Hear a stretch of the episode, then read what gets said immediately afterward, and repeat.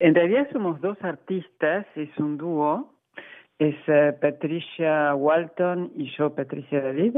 La temática es eh, las mujeres desde dos puntos de vista. Usamos vidrio con dos técnicas completamente diferentes, vidrio reciclado, lo cual ha hecho que sea una exposición muy coherente desde el punto de vista temático y de los materiales que usamos. Desde el punto de vista temático, yo tengo la visión de la mujer eh, como trabajo clandestino, como trabajo no reconocido, y el trabajo de Patricia Walton es más eh, la feminidad a través de eh, sus eh, vestidos hechos con vidrio.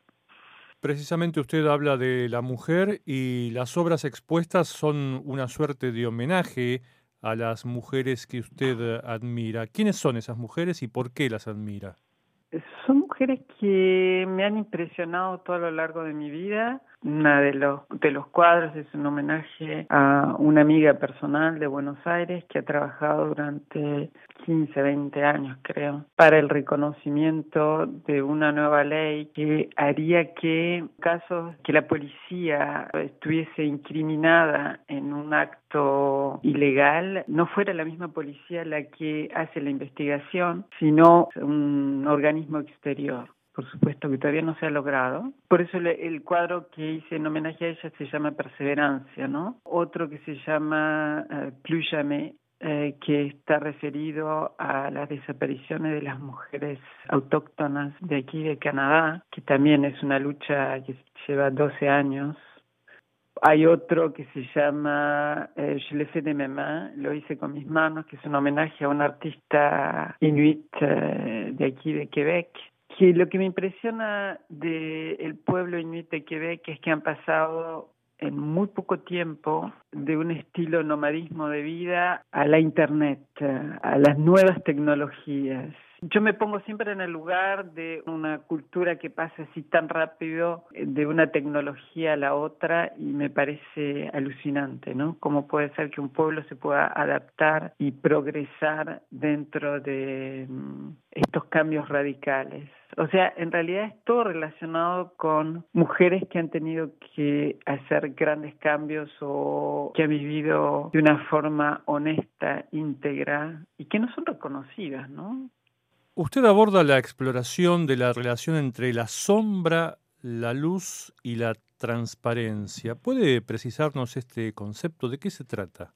Mis mosaicos están hechos, o sea, el soporte donde hago el mosaico es un vidrio. Quiere decir que la luz pasa a través del cuadro hecho del mosaico y crea diferentes tipos de colores, como brilla, ¿no? cuando la luz atraviesa el cuadro, que puede ser luz natural o luz artificial, depende de dónde está expuesto el, eh, mosaico. en el sentido inverso, cuando hay una proyección de luz, eh, la imagen que se proyecta en un muro a veces hace que sea más clara, eh, por ejemplo, una imagen de una cara. El vidrio, como es transparente y no tiene a veces color, uno cree que no hace sombra, pero en realidad sí hace sombra de la forma como yo lo trabajo y como yo lo pego el vidrio en el soporte esta muestra va acompañada o en todo caso en forma paralela ocurre también un taller creativo que está inspirado en esta exposición. ¿A quién está destinado ese taller?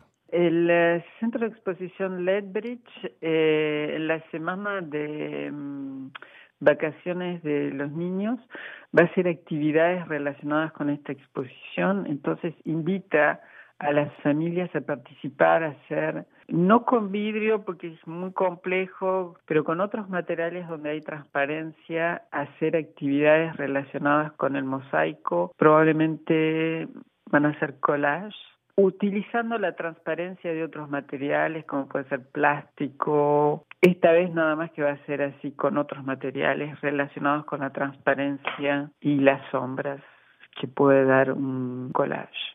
¿Cuál es el destino de sus obras una vez que ha finalizado la muestra?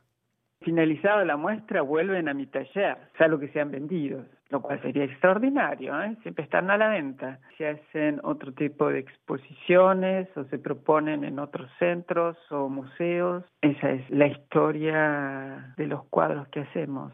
Patricia David, entonces coautora de la exposición Vitrea Fémina, muchas gracias por esta entrevista con Radio Canadá Internacional. Le agradezco muchísimo su interés.